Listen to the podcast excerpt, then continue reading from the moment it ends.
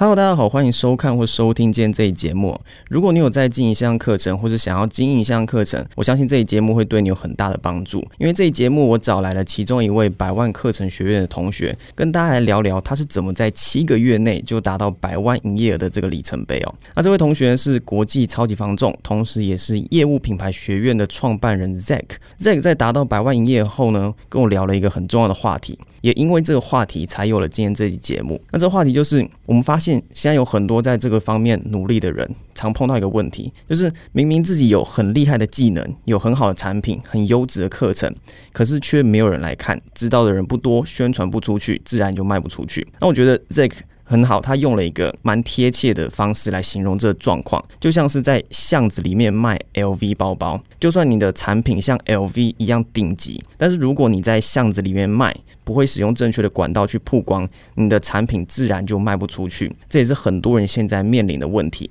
那针对这个状况，我们在更深入的去研究，发现大多数人碰到的问题是没有流量、没粉丝、收集不到名单、转换率也低。那因为卖不出去，所以可能就开始怀疑自己。怀疑自己的课程，有些人也就慢慢放弃制作线上课程这个梦想哦。但是我跟 Zack 都一致觉得这个问题是可以克服的。以我自己的例子来说，最近才认识我的人可能觉得说，哦，因为我是网红，本身是在网络上就很有影响力，所以我才能在全世界吸引到上千位的付费学员。但是我想跟大家分享一个很简单，但是也很重要的观念，就是我们每个人其实都是从零开始的，我们自己的粉丝流量名单都是从零开始累积的。这个不像是那种。家里比较有钱的人，可能一出生就有比较大的优势。呃，流量、粉丝这些东西，每个人都是从零开始的。那我自己也是，透过提供这个吸引人而且有价值的内内容，然后再透过一些合作，慢慢的累积名单。我是到后面才开始透过跑付费广告的方式，去加速我收集名单的速度，用更短的时间触及到更多的人，并且吸引到他们来认识我。到现在两三年的时间，才累积了将近五万笔的这个名单。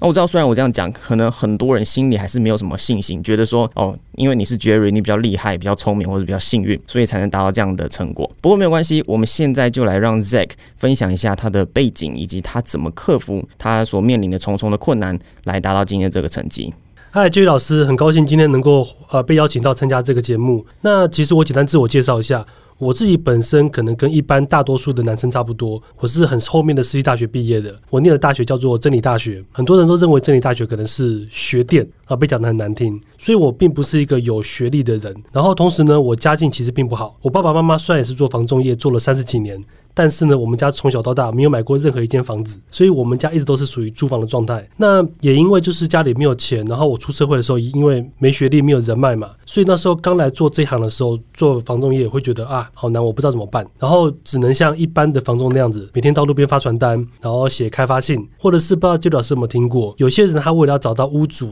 给他卖房子，所以房仲会去调那个藤本，然后调藤本之后呢，找到屋主的地址，就去他家按门铃，或是去他家门口等他下班，然后问他说，你不愿意把房子给我？卖就这样签委托，这个在房中业算是很常见的常态，可是真的效果很差。所以因为一开始这样我什么都没有的情况下，用这些老旧的方法，所以我那时候一开始做房仲，我记得很惨，我一年做不到五十万业绩，等于说一个月平均收入可能就两万多块，对，就跟一般上班族可能还要还要更低的状况。对，所以我相信说，如果像我这一种呃私立大学毕业，然后又不是什么年轻正妹，没资金、没有人脉，然后也没有任何资源，甚至我还没有什么业务特质，很多人都说你做业务最重要。就是要要有个叫做业务特质的东西，比方说你要很热情、很外向，然后要不屈不挠。那别人的拒绝你都会觉得没关系，就他过了。可是我刚好不是这样的个性。我正去做付费的人格测验的时候，他说我的人格所有特质里面最明显就是内向、害羞、孤僻，然后不适合跟人互动，适合做那种自己一个人工作的事情。所以我的特质是一个非常非常不适合做业务的工作的的个性。那也有很多的主管或是一些老板私下跟我说，他说：“哎，昌鹏，我觉得你的个性真的不适合做业务，你要不要去做行政职，或是转做一般那种临时薪水的工作，对你会比较好。”所以我是。是在没有任何的背景资源，然后个性又是这么不适合做业务的情况下，后来是靠着个人品牌加上网络行销，才帮我把整个局面给扭转过来。所以我相信，如果这样子如此劣势的我都做得到，那一般的人，一般做业务的人一定也做得到。我觉得我跟你很像，因为我也是非常害羞的人。对，但是在这个大家都在网络上的这个时代，如果你有办法在你的领域透过正确的管道去做曝光。就算你是个非常内向的人，只要内容是 OK 的，是符合你的受众的，嗯，相信就你的经验来说，你其实一样可以透过网络吸引到你的精准的目标客户啦。对，因为像我觉得我一开始做就很很吃亏，因为个性比较内向嘛。然后我去发传单的时候，有时候遇到客人愿意拿，他跟你聊。那第一个，当时我是新人，我可能没有那么专业，然后所以他问我一些专业问题，我可能答不出来，这边就弱一截了。然后有些客户想跟我哈拉聊天，说：“啊，你这么年轻，怎么来做房仲啊？”或者是有些人会说：“啊，你好手好脚，干嘛来做房仲？”那我还真的不知道怎么跟这样的应对，所以会让我觉得更自卑、更没有自信。到后来，就像 Judy 老师讲过，说个性内向能做个人品牌或做线上课程，其实是很方便的，因为我只要在一个封闭的地方自己录影，然后自己录。自己拍，然后就算讲话结巴，或是说讲话呃卡词吃螺丝，没关系，开掉就好，就跟我们现在录影一样。对，录不好我们就开掉再来。所以我会比较自在在一个人自己工作，但一个人自己工作在房间里面录，录完影之后把我的影片放到 YouTube 上，它就有点像是嗯，我觉得一个高品质的影片、高品质的内容，就像是业务员一样，他会在客户最多的网络市场里面，然后二十四小时不停的帮你揽客，帮你找客户，因为现在所有的客户都在网络上做功课。所以网络就是最大的市场，那我的影片就是一个很出色的业务员，所以我的影片、我的内容就会一直一直的去拉这些客户进来。那等于是说，假设一般房中一天花两个小时、三个小时在发传单，那也就这两三个小时时间。但是当他们放假、睡觉、休假，或者说像遇到前一次像五月份疫情不能外出的时候，他们只要不能外出，那开发新客户的几率就没了。但我不同，我的内容会二十四小时的不停不停带进来，不管是我今天在。看电影，我在度假，我出国去玩，或是我之前去度蜜月，都一直会有客户上门。这个是我认为现在这个时代下，不管你是房仲还是任何领域的业务员、销售员，都一定要利用网络这个杠杆，才能把你的价值最大的扩散出去。而且你要不要跟大家分享一下，就是你经营个人品牌，嗯，你之前有好像讲过，你前面花了多少时间都没有人看，然后你现在又有多少粉丝？那是怎么建立到这个现在这个阶段的？这样哦，其实我刚开始真的没有人看，因为我也没有老师教嘛。不像后期我遇到教育老师，学到了很多销售技巧。虽然我做业务员做了快十年，教育老师这么年轻，但我发现教育老师的销售能力比百分之九十的业务都厉害。所以我也从你这边学到很多销售技巧。那也因为把你的销售技巧用进来之后，我目前现在。YouTube 的粉丝大概是一万五千人，那目前是全台湾第一。那我之前早期也有在经营粉砖，所以粉砖那边大概有八千多的追踪者，加起来应该大概两万三千左右的粉丝。那虽然这个粉丝并不算多，好跟一般网红很多比起来，我还算很小咖。但我强调的是说，作为业务员，我们应该是成为意见领袖，成为 KOL。而不是成为网红，所以比起粉丝的数量，我们应该更重视的是粉丝的质量。我不需要有二十万、三十万个订阅，我只需要有一百个、两百个非常认同我、非常相信我的铁粉，这样就够了。那我们业务员再从这一百个、两百个铁粉里面去变现它就好。我常常举一个例子哦，就是说，假设今天我们是房仲业务，我们这个商圈可能一个月有一百件成交好了，如果我们能够精准抓到当中的两趴到三趴，或说一趴就好。你只要能够成为这一趴的市占率的佼佼者，那每个月一百件里面你就能成交一件。以房中业务来讲，每个月能够成交一件，绝对饿不死。那如果我们的领域做好之后，可以从一趴扩展到两趴、三趴，那我们永远都不用再担心没客户这件事情。那在你原先是从做房仲嘛，嗯，然后因为你有跟我分享，你是后来才变成转战个人品牌，是。那在这个过程中，你也发现到很多人在经营个人品牌上的很多的问题。那你可以帮我分析一下你所观察到的这个为什么大家像很多，尤其是像百万课程里面的学员，嗯，呃，很多人碰到问题就是他收集不到名单，虽然他很努力，但是收集不到名名单，嗯，你。觉得针对这个问题，你有什么见解？跟你，你，你觉得他们问题的原因是什么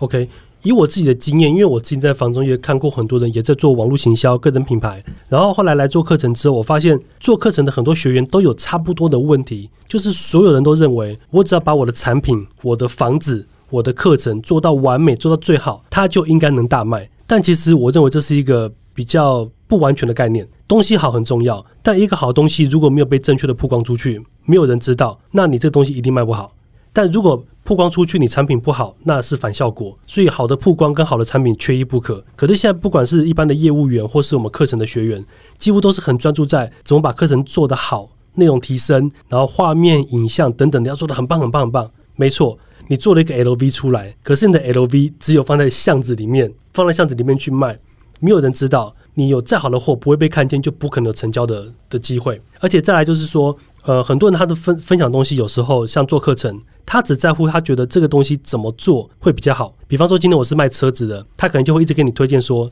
车子有多棒多棒多棒多棒，讲了一系列说车车子有多棒的课程。但是消费者并不 care，我不需要知道说车子有多好，但我需要知道说买这个车子的比较是什么，怎么买有 CP 值比较高。或者是说这些车子的风险是什么？他们想知道是怎么样避免踩到地雷，以及怎么去试货这样的资讯。可是很多在制作课程的学并没有注意到这一块。像我会建议说，假设如果你今天要开一个课程，那你对这个领域如果还没有那么熟悉的话，比方说你可能是这个领域的佼佼者，但你可能不太了解你的客群到底是在想什么，这是很有可能发生的。就像我们大学的教授一样，很多大学教授学问很高，然后大家都很尊敬他，但上课就很无聊。没有人听得懂他在讲什么。我相信只要有上大学的，应该都有这种共鸣。所以我建议是，所有想做课程的人，你应该先去找一些你的客群，但是跟你完全陌生的人，他不认识你，你也不认识他，就约出来，我请你喝咖啡，或者请你吃个饭。那你给我一个半小时的时间，我问你一些问题。好，我想知道你的痛点是什么。比方说，像以我们做房仲来讲，我就会去问说，你目前最大的问题是什么？他可能会说没客户、没业绩。OK，那我就在问，那为什么我会没有客户、没有业绩？去挖掘客户的痛点是什么？有时候客户嘴巴讲的痛点，不见得是他真的痛点。就像是说，在云端硬碟出来之前，大家不会觉得说出门没带随身硬碟会怎么样。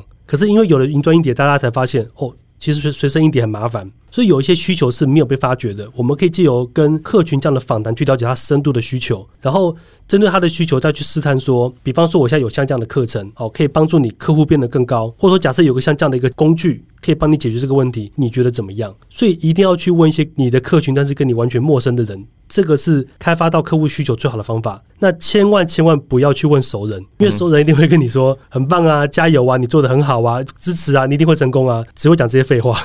对。OK，是，所以我刚刚可以整理出来一个重点，就是说名单收集不到，你没有粉丝，这个有可能只是表面问题，它不是根本原因。根本原因，尤其是像我有跟很多学生咨询过，根本的原因可能是他原先他自己的定位没有，都还没有定位清楚，自然他想要去曝光。自然没有人知道他是谁，因为他根本也没有先自己先找到他想要曝光的族群到底是谁，他的脑海中没有他目标客户的这个轮廓。是，就像很多人是，就像你刚才讲的，有些人在自己领域有很厉害的专长，他是佼佼者，嗯，他很专业，可是他出来，比方说他很会弹钢琴。嗯，一般他没有特别思考的话，他出来就是想说，哦，我很会弹钢琴，所以我要教钢琴。但是他不会去思考说，好，那学钢琴的人那么多，那我要 focus 的是哪一个族群的学钢琴？是小朋友，还是要专门考证照的，还是一般大人学兴趣的？其实每一个不同族群，他的需求跟痛点都不同。所以当你先找到你的族群，然后再去挖掘的时候，你就可以知道说，哦，然后再加上正确的调查啦，对的管道调查，你要先知道他们的痛点、愿望。这个其实我们讲了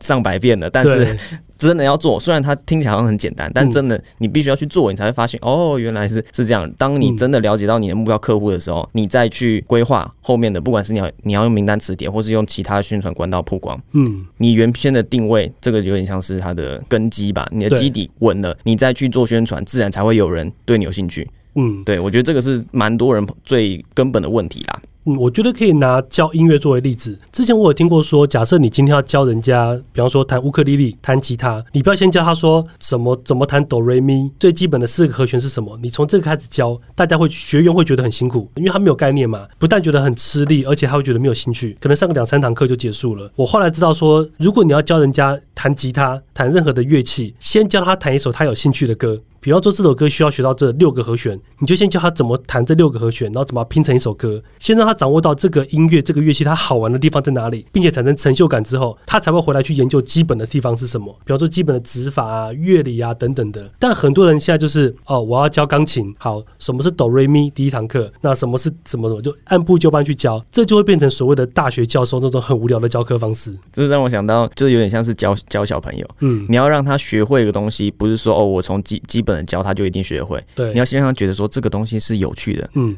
是好玩的，对，没错，他才会有兴趣继续学，不然他小朋友他只会去做他想要做或者他喜欢做的东西嘛。对，没错，对啊，因为很多人他可能不了解说，当一个人不熟你的领域的时候，你突然教他从最基本开始学，他会觉得很枯燥，但你可能觉得诶蛮有趣的啊，所以一定要了解说你的客群他的轮廓是什么，比方说他们是谁，你要教钢琴的话，什么样的人会来学钢琴？那这些人他们大概什么年纪，做什么工作？那重点是他们现在会抱怨什么？比方说，我想要学钢琴，那原因是什么？哦，可能是因为呃，人家嫌我没没气质，人家觉得我好像不够厉害，没有第二专长等等，或者是说我想去学钢琴，可是时间不够，不好找老师，还是说啊、要要要特别跑一趟出去，很学很麻烦，所以他们的抗点、他们的抱怨、他们的痛苦是什么？这个东西应该是你课程要提供的解决方案。对我觉得这个才是你要先掌握到 TA 的轮廓，就是客群的轮廓，你再去做你的课程，那课程才会有效，而不是做一个你觉得很棒的内容，但你的学员都觉得哦我没感觉。但让我打个比方哈，假设如果你今天是真的连你的客群需求是什么的话，这就有点有点像是说你去钓鱼，像我很喜欢吃牛排，但我不可能拿着牛排去钓鱼嘛，我一定要知道说鱼喜欢吃什么，鱼喜欢吃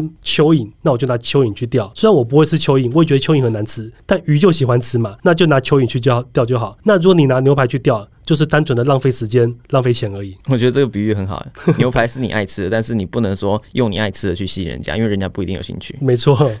然后再来就是说，如果你要找自己的定位的话，我会有一个比较简单的方法，就是替你自己找三个关键字。那这三个关键字可以说，比方说像我，我的三个关键字可能就是基层房仲，然后国际，因为我以前是一般的基层房仲，又做国外的房地产，所以会有这样的印象。那第三个关键字就是个人品牌。所以如果你要在台湾找专门教房仲做个人品牌，或者是跟房仲呃国外房地产有关的。大家都会来找我，所以你要先找出你的关键字是什么，并且在这个关键字这个狭小的领域里面，这个缝隙里面，你要有信心自己是做到全世界第一的，那你才有机会成功。而且不要先觉得说我还不够厉害，不敢去讲这些，因为我们要开始了才会厉害，而不是很厉害才开始。这就宇老师分享过的。嗯，然后再来就是说，你要怎么去抓到客户的需求呢？我建议从一个最好的点去抓，就是客户的痛点是什么。像大家应该听过马云讲过一句话，马云说：“抱怨在哪里，商机就在哪里。”所以客户的抱怨就是他们的痛点。那因为这个痛点带来的这些不方便，就是他们想要去解决的方案。比方说，像我的客群是房仲业务员或是一般的销售人员，他们最大的痛点绝对是说我没有客户，我没业绩怎么办？那你要改善业绩的问题，你一定要先有客户。那你的客户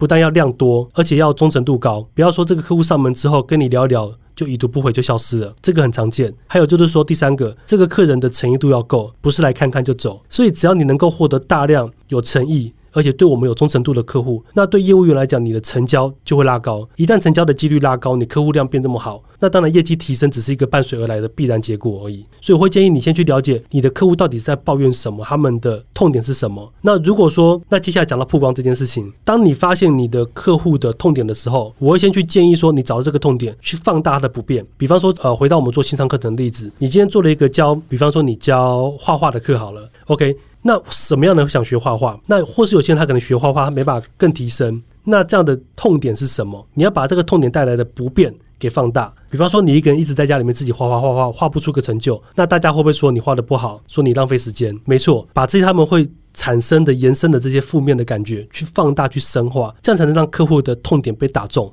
那人的大脑就是这样，你跟他讲好的，他只会觉得很安心；但人的大脑收到负面或是比较那种痛点相关的资讯，他会想要动起来去改变，所以去放大人家说你画画画不好，浪费时间，说你画画没出息这个痛点，去放大之后告诉他，那你想把你画画的技术提升，我们的课程就是你的解决方案，这就是一个最好的曝光方式。而且我分享一下，像我最了解是防仲业的痛点。我当初会选择做这个课程，是因为我爸爸妈妈就是做防仲业，做了三十几年，所以我从小看防仲的工作看到大，我很了解防仲在想什么，他们的问题点在哪里，就是缺客户、缺业绩。你没有好客户，就一定没有业绩，这是必然的。那只要能够改善他们客源问题、业绩问题，就可以伴随的改善。那我当时其实刚出社会的时候，并不了解所谓的个人品牌啊，网络行销有多重要。我就是只知道说，一直去推荐我的物件、我的房子。那所以后来我就是说真的，我年轻时候过来蛮惨的。我是一九八四年生，我今年要三十七岁，可是我在三十二岁之前过得真的很苦。尤其是我大概在差不多二十七八岁那几年，我住台中的时候，我那时候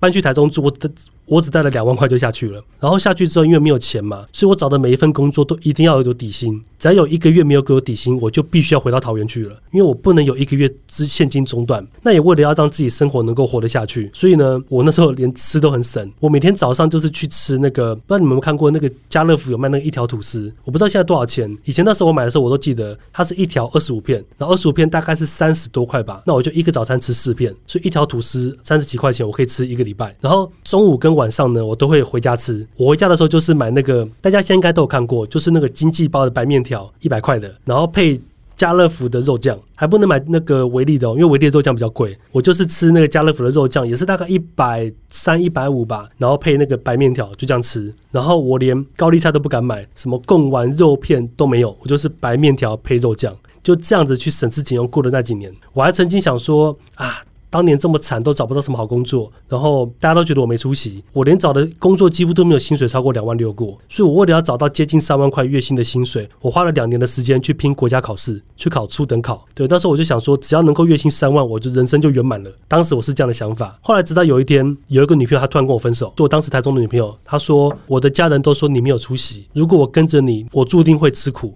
因为你们家没有钱，然后你也没有什么一技之长，你也没有什么专业，然后都快三十岁了还这样浑浑噩噩的。当时被他这样讲的时候，其实我真的没办法反驳，因为我都不知道我未来要干什么。但是也是因为后来就是阴错阳差，然后接触到了一些书，讲到行销的。我才发现说，哦，原来我以前一直只顾着推自己的物件，推自己的产品，没有掌握到客户的需求跟痛点，那等于是白费力气。所以我才开始转型做个人品牌，然后利用这个时代最好的网络这个杠杆，把它扩散出去。那扩散的过程中，我就是提供呃内容，就是所谓的内容行销。因为其实，在做行销方面有很多的做法。那塞斯高丁不知道大家有没有听过？他是一个行销界的一个很很权威的大师，他就讲说，目前全世界最好的一个行销方式。也是最后一个唯一有效的行销方式，就是内容行销，不是什么做广告啊，不是什么开记者会啊，不是什么媒体那些。他说内容行销是最好的，因为内容行销我们可以提供有价值的东西，免费给客户。那客户看到之后，他一直被帮助，一直被帮助，但他没有付出任何一毛钱给我，所以他可以感受到我的专业，还有我的真诚，然后努力之类的，所以他对我自然会产生好感。那久了以后，当他产生需求时，他就会有那种投桃报李的心态，觉得说今天我被这个人帮助这么久，我被昌鹏帮助这么久。既然现在我想买房了，不然我先找他问问看好了。只要我们能够做到让客户觉得，哦，我先找他问问看，那这样子基本上业务就成功了。因为以我们房中介做例子哦，我们通常一个商圈内在卖房子的，可能有十家中介公司或二十家。那假设十家中介公司一家店有十个人就好，我就一百个对手。那我要怎么样在这一百个对手当中？脱颖而出，所以我的差异化就很重要。但差异化不是说我在路边发传单就可以被看见的，我都会建议说，一定要用利用网络。讲一个古早一点的例子，以前我们念书的时候都听过一有一篇文章叫做《劝学》，大概两千多年前的文章，荀子写的。它的重点就是讲说，你要让你的效果变得更好，你需要用到工具。而你要去远方，你要搭船，你要坐车，你用走绝对比不上搭船跟坐车嘛。那同样的，我要接触到越多的客户，越多的人，我在路边发传单，我一天能够接触多少人？但是一定要网络。这个杠杆啊，把自己的影响力扩散出去，这个效果才是最好的。包含 Dano 也是这么说。Dano 说他以前会去参加一些演讲或是一些商务聚会，他说他现在不参加了，参加那个聚会的效果太差。假设现场只有三百人，我再怎么接触就是三百人。可是我把这个时间拿来拍一部影片，我有机会一次接触到一百万、两百万人，这个效果不是更好？所以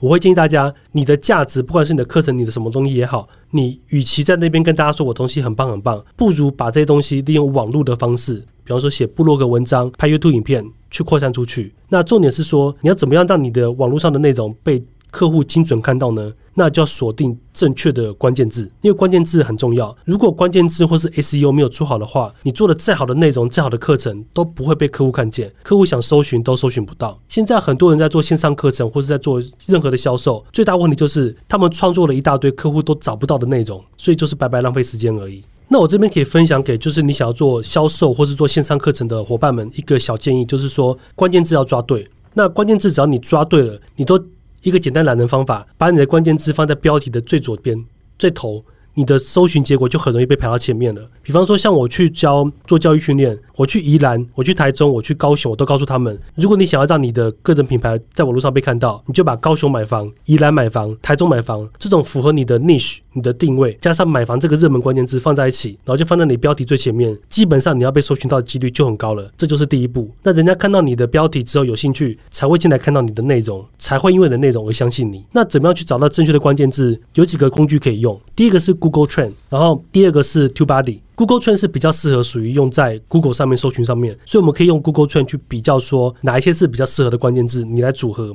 然后你就锁定这个关键字去打。比方说今天我是做像刚刚讲的教钢琴的课程，那我可能可以以钢琴教学或是线上钢琴教学之类的关键字去作为你的主要关键字去打。那 Google Trend 比较适合是用在 Google 上面。那如果你是进 YouTube 的话，YouTube 我就会建议用一个外挂叫做 TubeBuddy，那 TubeBuddy 它就会把类似像 Google Trend 的东西用在 TubeBuddy 里面，它还会去分析说这个关键字的热门程度、竞争程度，甚至还会去分析你跟你的对手的流量啊、订阅的差异。所以我觉得这两个工具很适合你，就是很适合任何要做线上课程、做销售的人。所以总结来讲，怎么样可以让客户优先看到你，然后又信任你呢？就是利用网络的 SEO 这些精准曝光的技能，让你被客户看见，然后借由你提供的这些高品质的内容，能够解决客户的痛点。像试吃一样，让客户可以通过内容得到一些解决方案，那他就会信任你。一旦他看见你，他又信任了你，最后客户一定会在他需求产生的时候优先想要指明你。这就是一个个人品牌最简单的三个步骤。OK，那刚刚讲那么多，我我觉得可以把这你刚刚分享这些统整成一个四大步骤。第一个定位，先锁定精准的利基受众，你往小市场钻，你不要想着吃大饼，这是绝对现在现在这是非常关键的。第二步，调查，去了解你这些锁定好的精准利基受众他们的痛点、欲望、迷失、错误观念，然后再来第三步产出。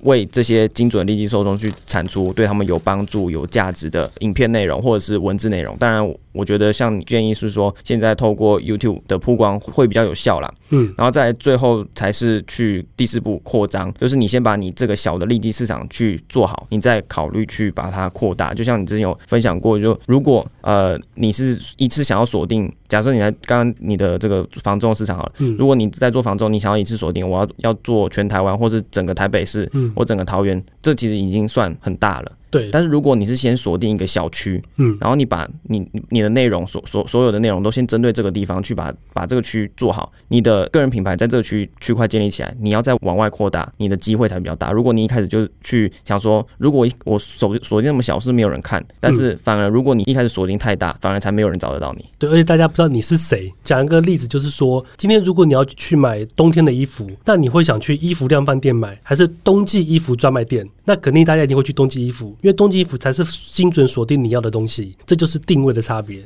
嗯哼哼。那其实我想的是说，我自己是七个月做到一百万，那可能对可能对大多数学员来讲算是很不错的成就。但其实我相信大家应该更想知道的就是说，基于老师是怎么可以在二十四岁不到的这么年轻的年纪，吸引到全球这么多上千位的学员来加入？那老师你在刚开始起步的时候，是不是也利用到一些网络或是个人品牌的观念，来帮助你初期的课程来这么快的起飞起来？呃。像之前，如果是在最早有在追踪，我就知道，我一开始当然是没有知名度嘛，但是我一开始会能稍微建立基本初期的受众，主要是跟。比我稍微有知名度的人去合作，嗯拍一样是 YouTube 影片，然后去吸引到这些第一批的受众。所以我觉得这个地方可以跟大家分享，就是说流量其实不是创造出来的。很多人想说我要创造流量，我要创造流量，但是流量其实是用吸引过来的。没错，因为那些现在没有在关注你的人，他一定在关注别人。嗯。那我们要做的是，让我们有那个价值，然后吸引到他，说他从关注别人到同时关注我，或者是从那从别人那边过来关注我。嗯，我觉得就是如果你有这样的想法的话，你就知道说可以去找。那我的受众现在他是，因为我们刚才讲了嘛，如果你先了解你的受众，你就可以知道说他现在会在可能哪一个哪种社群去看哪一种频道。对，这些都是可以去做调查的。嗯，然后你就可以知道说，那我要怎么去把他们吸引过来？没错。然后，当然，你如果自己做，你的效率会比较差。但是现在很多那些知名的 YouTuber，他们也都是在互相 fit 啊。对，每天 fit 来 fit，互相合作。为什么？因为流量是共享的嘛。对，流量做大。对你跟人家合作，你的效果绝对是比你单一一个人自己在那边做还要快。因为流量大家都是跟自己去看自己有信任、有兴趣的人，然后他跟那个人有信任，如果你又跟他合作，嗯，那自然他也会觉得说，哦，那你这个人也不错，我可以来看看。对，大家那个信任会交叠起来。嗯，所以我觉得绝对你合作，觉得是一个非常好的一个方式啊。但是前提是还是要回到刚刚最基本问题，你知道你的定位是什么，然后你能提供什么价值？对，我觉得刚刚杰老师讲到有两个点，我觉得很认同。这应该是不管是做线上课程还是做销售的人常常遇到的，尤其是我们台湾的华人。第一个就是大家常常在看到竞争对手或是相似的产品的时候，第一个想到就是说他是我的对手，我要怎么赢过他，或是怎么干掉他？这个是一个很古早的错误思维。我都建议，如果你现在在做课程，你有同样的对手、同样领域的话，应该是想说怎么样可以跟他合作，我们把这个饼做大。比方说，你你是教钢琴的，你的客群可能只有三万人好了，但如果你们好几个做钢琴的一起来，大家会觉得说，诶，好像现在学钢琴是一个蛮有趣的事情，越来越多人想来学钢琴，你们就把饼做大，那大家分的也很多。那也许他上了他的课，你上了你的课，那这个饼做大，那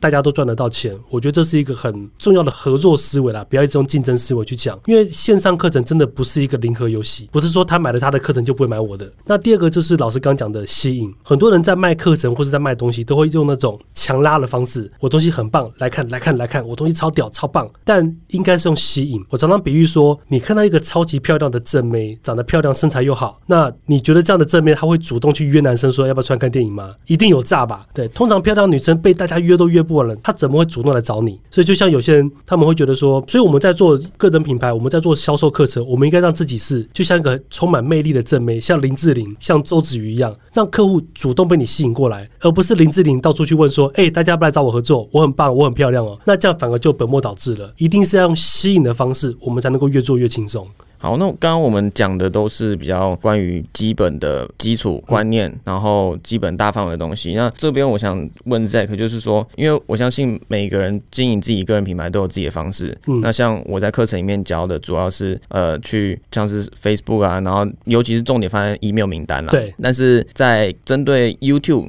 的个人品牌方面，我没有讲那么多，嗯，但是你自己反而在这个领域是做的不错，所以你有没有一些什么比较详细的步骤可以提供给学员参考的这样子？好，我觉得其实我的做法跟老师大同小异。打个比方，就是老师已经把一个房子都做好了，做的很漂亮了，我只是在补一些装潢进去而已，差别是在这里。那我的做法其实很简单，我会在前面第一步选择用 YouTube 来做我的主力自媒体。选择 YouTube 的好处是因为它不但是大家在找解决方案、找问题的时候会去主动输入，甚至当他没有在看你的内容的时候，他没有找你的时候，他在看蔡阿嘎，他在看任何的 YouTube 频道，YouTube 影片都会把符合他需求的东西，也许就是我们课程的内容，主动推给他。因为 YouTube 他会主动把你的东西推给适合的 TA 看，那这样推出去，你的流量才会大。所以不但可以让客户主动看到我，而且他被动也可以说也会被我找到。再就是 YouTube 一个好处是，他可以常常看到我们的脸，就像现在一样，你看到我的脸看了一次、两次、三次，总会有好感，这叫曝光效应。所以我就可以利用 YouTube 去收集我的名单。这跟老师这边不同，老师是用 Podcast 嘛，然后 YouTube 也有，那现在还有那个脸书广告，我就是单纯 focus 在 YouTube 这件事情上面，因为这个方面我做的可能比较擅长。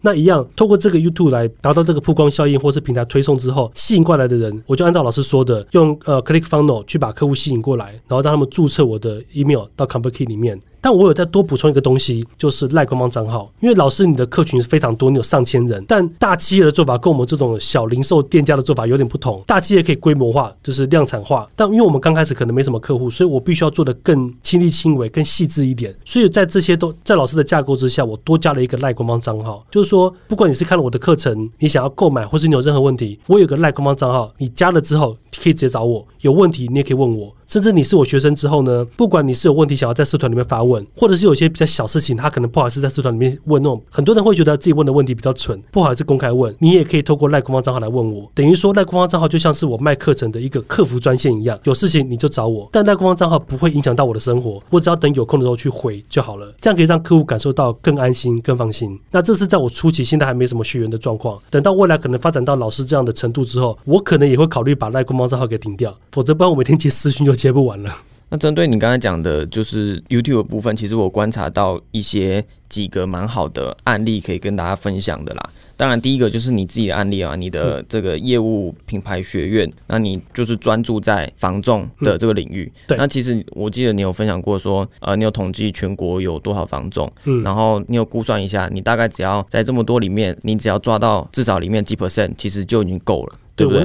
我那时候就算过，说全台湾的房仲数量大概平均都在四万人左右。那我想说，如果能够抓到一趴到三趴。其实基本上就够我活很久了。对，一个保守的数字。嗯那如果真的很幸运可以做得更好，也许市占率到五趴八趴，那我相信这个课程就可以再往下一个步骤去扩，不只是房仲，就是你是销售的业务都可以，或者是店家都可以，最后会扩展到是只要你是需要有人上门买东西付钱给你的，像线上课程的也都可以。嗯，对。然后我观察到另外一个跟你类似的，就是有一个 YouTube 频道叫做小马说哦，他也很有名。Marcus Talk，在这个在房他在房中街蛮有名，是吗？对，因为我刚好昨天去演讲嘛，有跟别人聊到他，他们都说哦，我听过小马，我知道，对他做的不错，对，那因为我观察到，就是他也是一个蛮年轻的一个人，嗯，然后他跟其他我不知道他是有跟谁学，或是受到什么启发，然后就跟其他房仲的做法就不太一样，对，然后他就会愿意花时间去拍 YouTube 影片，嗯。但是重点是他的所有 YouTube 影片，目前我看到了，因为我之前在有在看房子，嗯。所以我就我在看桃园青浦的房子，所以我所以我才搜寻到他的频道，因为他的频道全部都在讲桃园青浦的房地产。对，定位超清楚，对，那你就针对这个这个一个小小的区块，青浦，呃，当然你说它小吗？好像也不小，但是嗯。如果你跟整个台湾比，它当然算是一个小很明确的一个区域嘛。嗯，那他就把这个区域做好，他分享关于青浦的各种的有缺点啊，各种案件啊，然后甚至交通什么，他都可以讲，因为他他很巨细靡遗的，对他就是从一个小小领域，然后去延伸出来看。我相信他一定也也有去了解，他会来看这些案件的客户，他有哪些问题。嗯，像他之前就拍一个说，那我从青浦开车到台北，假设要上班，我要开多少时间？这种他都这种他都有想到这种题材，所以我觉得蛮蛮厉害的啊、就是他把一个非常小的领域，嗯。他把这个领域透过 YouTube 影片把它做好，其实他就有能吸引到很多很精准准的，目标客户。就像我自己，我也有跟他联系过，嗯，所以如果你把这样同样的案例用在不管是其实他是在做推广这个，他是房仲嘛，所以他当然是推广按这个房地产。但如果你把同样的这个概念用在不管是你要卖什么产品，线上课程也好，其他任何产品也好，你有一个这样的个人品牌，其实推什么来说都会比较容易。对，因为你的个人品牌会一直帮你带客户上门，就是信任你的客户，嗯然后另外一个例子是我们百万课程学院的一个学生叫做 Liber，他的 YouTube 频道叫 Liber 助人行船。那他蛮有意思的，就是他是本身在做跑船这个行哦，业，这个领域超冷门的，对，那一般人可能不太认识，而且觉得很神秘。嗯，那有些人对这个领域的了解是觉得只知道这个工作他好像薪水很高，对但是其他什么都不知道。完全就很陌生的一个行业，这样，对，所以他现在就在做一个关于怎么样去跑船的这样的一个线上课程，他也是锁定的非常精准。然后他就之前拍了一些 YouTube 影片，他的 YouTube 订阅者哦，一直都也没有到非常多，嗯。就可能一两千、两三千而已。嗯。那像我相信你一开始也是这样子，对，你是后来越来越做越多，当然就累积越来越多。嗯，但是他只有两一两千两三千的订阅者，他每个 YouTube 影片不也不是说每个啊，就是蛮多的 YouTube 影片，至少也都可以累积到至少一千个观看、两千个观哦，看那，很精准欸，这已经算对，这已经算算很厉害了。嗯，所以在这样的一个小族群里面，他 focus 在这个小族群，提供他们正确的内容，嗯，他就能吸引到对这个领域有兴趣的人。对，然后他现在名单也累积了上千笔了。哦，那很强哎，对，然后他最近课程也要预售，所以到时候再跟他聊聊说他的成果怎么样，这样子。有机会他来上老师的节目，对，所以其实当然，这样你所提到的，透过 YouTube 建立个人品牌、自媒体，你的案例不错，然后同时也从你这样的也去整理出像这两个，我觉得也蛮不错，可以跟大家分享案例啊，让大家知道说其实都是可行的。嗯然后你也不要想着去吃大饼，你就是专注在一个小的族群，重点是你知道他是谁，嗯，然后为他提供价值、提供内容，其实就能吸引到属于你应该有的目标客户。因为我看像小马跟 Liber 刚才提到的，嗯他们到目前好像也还没有特别去跟人家合作还是什么，他就是针对一个小的族群对，去打。但是如果他们有机会，像其实我之前有建议 Liber，他可以去跟像投资理财这方面的 YouTuber 看有没有机会可以合作。他当然有事啊，但这种当然是不是说你想合作就一定可以马上有的嘛？对，但是这个就是你未来假设他有这样的机会，那其实他的增加的速度一定会更快。对，像杠杆一样。嗯哼，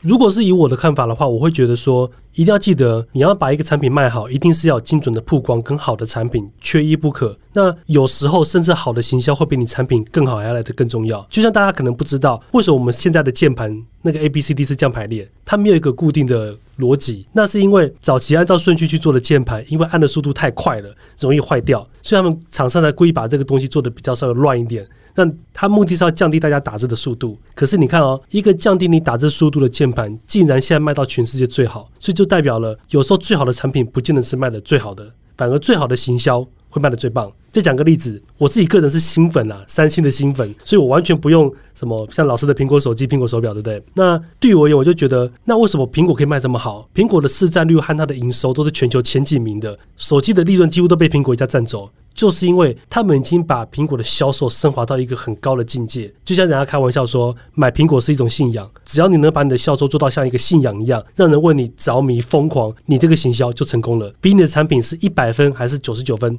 来的更重要。然后再第二个是，我会建议是专门针对想要做线上课程的同学们，那你要去想，线上课程绝对值得你去花时间去做，不要找借口，不要找理由，不要打嘴炮说什么很忙很累，那些都是借口。那怎么样让你？嗯，应该怎么说？我分享一个观念，就是说，如果你听懂了这个观念，你应该会更想把你的线上课程给做好。比方说，像我们如果做一套课程啊，假设你一个课程一堂卖三万块台币。请问你知道，如果你在台北收租，你的房租一个月要收三万块，你要买多少钱吗？你这个房子大概至少要买三千万到四千万左右，你才能够收到每个月三万块的现金流。所以你想一下，如果你愿意花一年到一年半的时间，真的非常认真扎实的把你线上课程给做好，只要这个课程一个月能够帮你卖掉一堂课，不管是三万块或是折价一万五好了，你等于就是拥有一个三四千万的房地产在帮你赚钱。你只要一年半的努力，你就能够获得一个三四千万的价值。请问你做不做？我相信正常的人都会想去做。对啊，所以现在其实有很多人都在做线上课程，但是也有很多人做不太起来，因为我发现很多人在起步的时候，他的方向还有定位就错了。那像很多有跟我咨询过的学员，他原先不是没有头绪，不然就是定位很不清楚。嗯，然后但是在跟我讨论之后呢，就有点像是打通这个任督二脉一样。所以其实由此可以看出啦，只要你的定位对了，然后抓到属于你那一小族群的受众，你就够了。而且其实这就已经可以赢过其他很多人了。嗯。所以其实很多做不起来，一定你做不起来，一定有它的原因。对，但是如果你把最根本你自己的这个部分做好，其实就够了。对。好，那到这边呢，我其实觉得我们这 这一集也聊了蛮多的。那这个跟我说，他有想要送大家一个免费的小礼物，是什么东西？因为我的想法是说，很多人听完可能像我一样资质没有那么好，听了这么多干货教学观念，可能还是抓不到具体的方法。所以我做了一份档案，花了我一年多的时间，我把我怎么做个人品牌从零开始的所有步骤，到现在这个成果，我拆成五个大阶段，然后总共是八十三个具体的小步骤。你只要每天完成一个小步骤，你一定可以在三个月内把这个事情给完成。那这份档案是一份价值美金六九九元的个人品牌 SOP 发展清单。那这个清单会请老师放在相关的链接里面。只要你觉得你想要做个人品牌，你想要让你的客户量收集名单变得更方便、更快、更有诚意，按照这个步骤去做，绝对可以清清楚楚的。好，那这个这个小礼物这个链接，反正就放在这个影片或者这这一节目的某个地方。如果你听到这边，你就一定可以找得到啦。对，搞不好会在画面这边的 QR code 在中间这样。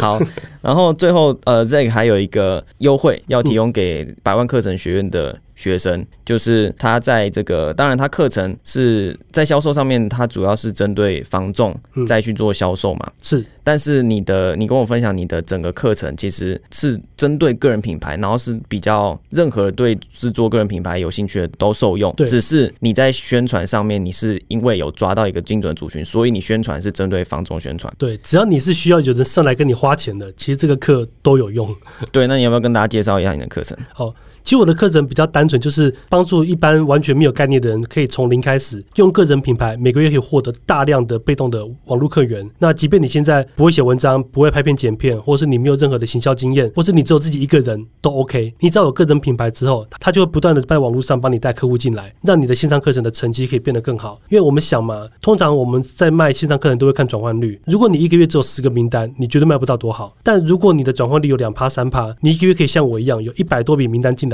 那你一个月稳稳卖两笔到三笔课程，真的很容易。所以重点是我们可以用课程品牌的方式，把你的收集名单的量给放大，那自然你的成交量也会跟着伴随增加。OK，那如果你对这个在这个个人品牌的课程有兴趣的话，可以在这个影片找到他课程链接。当然，如果你是百万课程学院学生，这个跟我说他会特别给你一个优惠，那这个优惠当然是会在我们学员专区里面才有的啦。对，这个只有百万 课程学员的伙伴才有，我的客群是完全没有一点优惠的。